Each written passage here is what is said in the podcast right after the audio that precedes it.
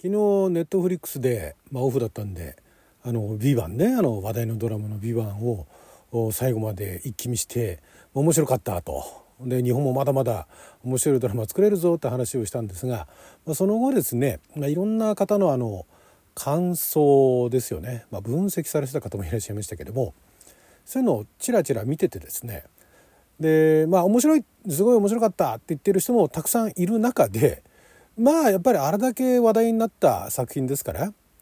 あの批評というかね批判してる人もやっぱりいるわけですよ。でまあなるほどなと、まあ、そういうふうに、ね、あの見えたんだったら残念だったねとしか思いを思うしかないんですけれども、まあ、その中でねあの人物の掘り下げが少ないと掘り下げが足りないみたいなねことを言ってる人が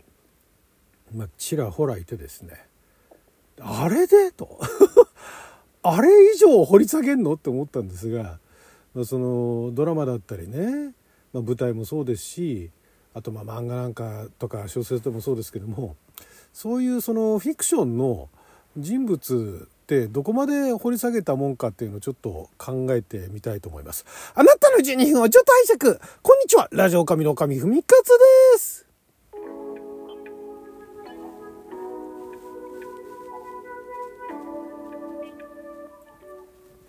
今日は2023年12月19日火曜日六曜は大安でございます。まあ、この12分足らずでね考えたところで多分結論は出ないと思うんですが、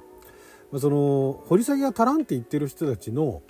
まあ、このドラマに限った話じゃないんですが昨今のねあのドラマ映画そういった中でなんかあの人物の掘り下げが足らんって言ってるコメントってちょいちょい見かけるんですね。で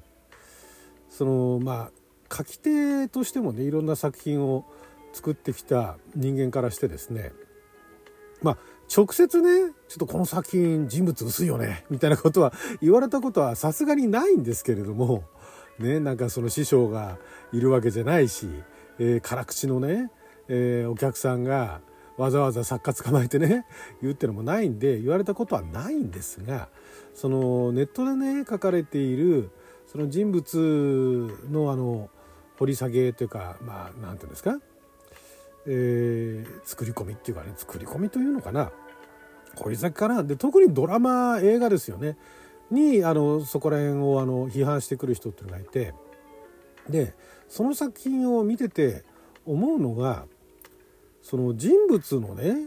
そのキャラクター像を掘り下げるっていうのをどういう意味で使ってんのかなって思うわけですよ。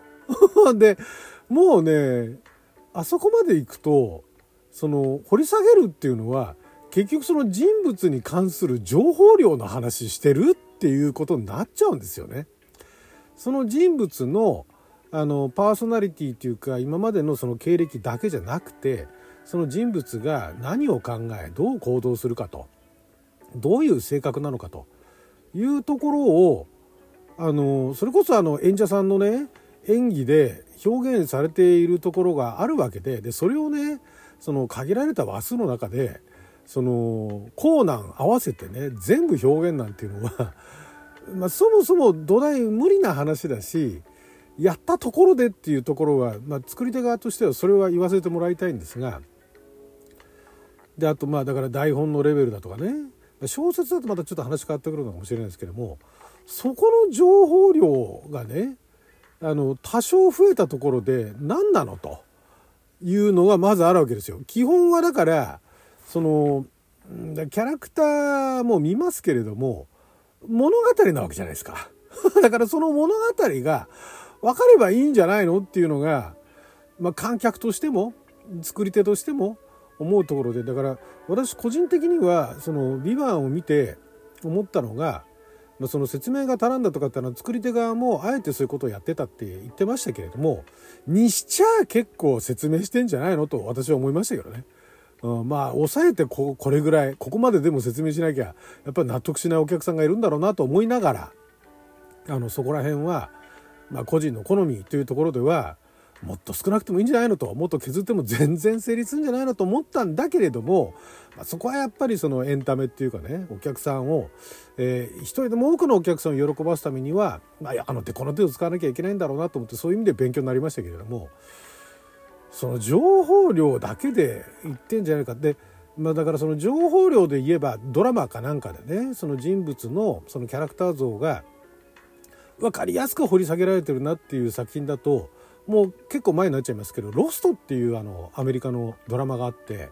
あれはそのある事件がね飛行機がなんか謎の墜落を起こしてその中の生き残りの人たちがわけのわからない島で、ね、サバイバルをすると。でそのサバイバルするいろんな人物がいるんだけどその人物にはそれぞれいろんなその過去があってでなんでこの飛行機に乗ってここに来たのかみたいなねいう話を回想でやっていくっていうまあ当時その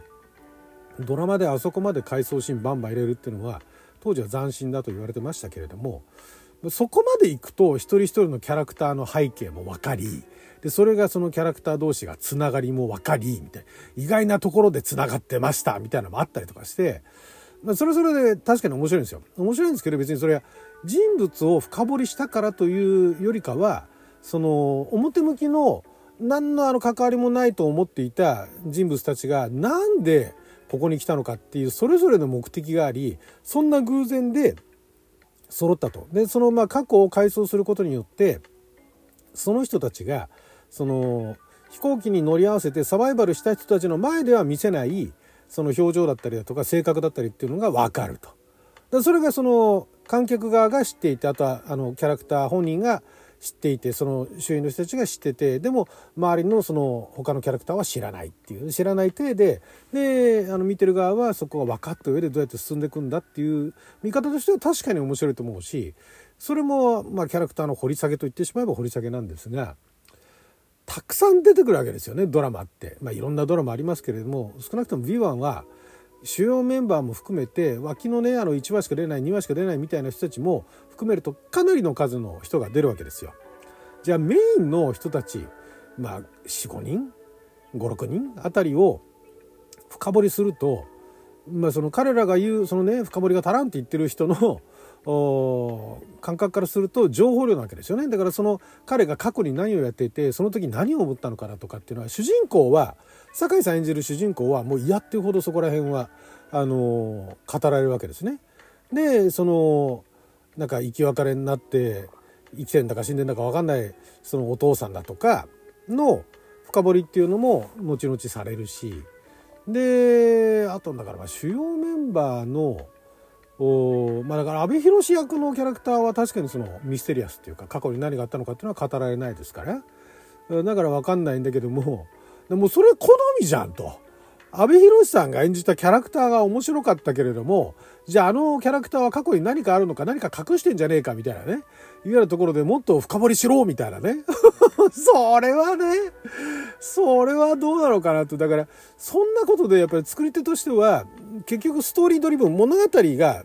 基本的には見せたいものなわけですからその物語を楽しんでほしいところで余計な情報を入れるとかえって混乱はするしあの全体的に薄くなるし薄くなるっていうかそのキャラクターの紹介だとかキャラクターの説明に時間を割かれちゃうと肝心のそのドラマっていうとか事件だとかそういったものが進んでいかないわけですよね。だからその個人のそれぞれの人となりを知りたいっていうのはだんだんそのキャラクターに魅力を感じててあるいは演者さんに魅力を感じててそういうふうに思うのは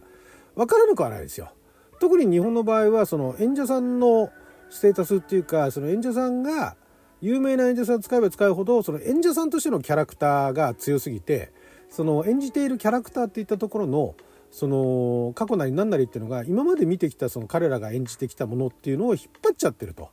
いうのがあってそれを払拭するぐらいのそのなんだ背景だとかっていうのが知りたいっていうのが結局はその有名キャストが出てるところでキャラクターの深掘りが足りないと思ってしまうゆえんなのかなとは思うんですけども。だったらまあね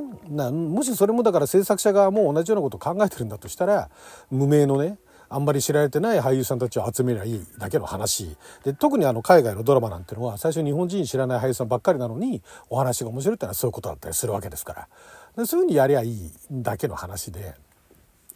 キャラクターのねその造形っていうのをどこまで細かくするかっていうのはあの各段階各前の段階でそのキャラクターの設定っていうのを細かく作るっていう人もいるしあのそれがいいっていう人も結構いるのは分かるんですよ。で、えー、そこのキャラクターの過去があった上でじゃあこのキャラクターはこの世界にポンと置いた時にどう動くだろうみたいなのをだからまあたまにあの聞いたことあるかもしれないですけど作家さんの方がそのキャラクターたちがもう自分でね勝手に動くんですよみたいなね。ま漫画なんかもそうですしね。いうのを聞いたことあるかもしれないですけどそれはね私もあの経験したことなんですよ。そのキャラクターのそれぞれのキャラクターの個性っていうのがかなり強くてで書いていってるうちにそのキャラクターがもう勝手に動いていくみたいなね。勝手に物語を進めていくと。だから一応ゴールは決めてはいるんだけれどもそこに至るまでのルートっていうのが予想もしてなかったルートに飛んでってしまったりなんていうことはあったりはするんですけれどもだからってそのルートをね渡ってる時にじゃあこのキャラクターの背景はこうでああでみたいなことっていうのをいちいち説明していったりだとかそこを回想シーンで見せたりしたらもう長くなるしまあどろっこしくなるしそれこそ連続ドラマなんつったらでその回見逃したらじゃあこのキャラクター結局どうだったのってなっちゃうしそこじゃないんですよね。そういうなんかあのなんだろうアイドルがオーディションをね受けた時から有名アイドルになるまでの経緯をね経過をね応援して見守って自分たちも育てた気になるっていうのとはまた違うわけですよねドラマっていうのは。だからあのあのドラマ「ビバに対して結構批判的なコメントをあのまとめて見た時に思ったのがあんまりドラマ見慣れてない人がいるんだなと、まあ、別にドラマを見るお作法なんてもないですけれどもたくさんドラマ見てきたらこんなようなコメントってのは出てこないだろうなっていうだそれにねそういう人たちもう一人でも多くそういう人たちをねあの視聴者にあのしなければならないっていうふうに作ってる人たちは本当大変だなって改めて思いましたね。はい、ということで12分間の貴重なお時間いただきありがとうございました。それではまた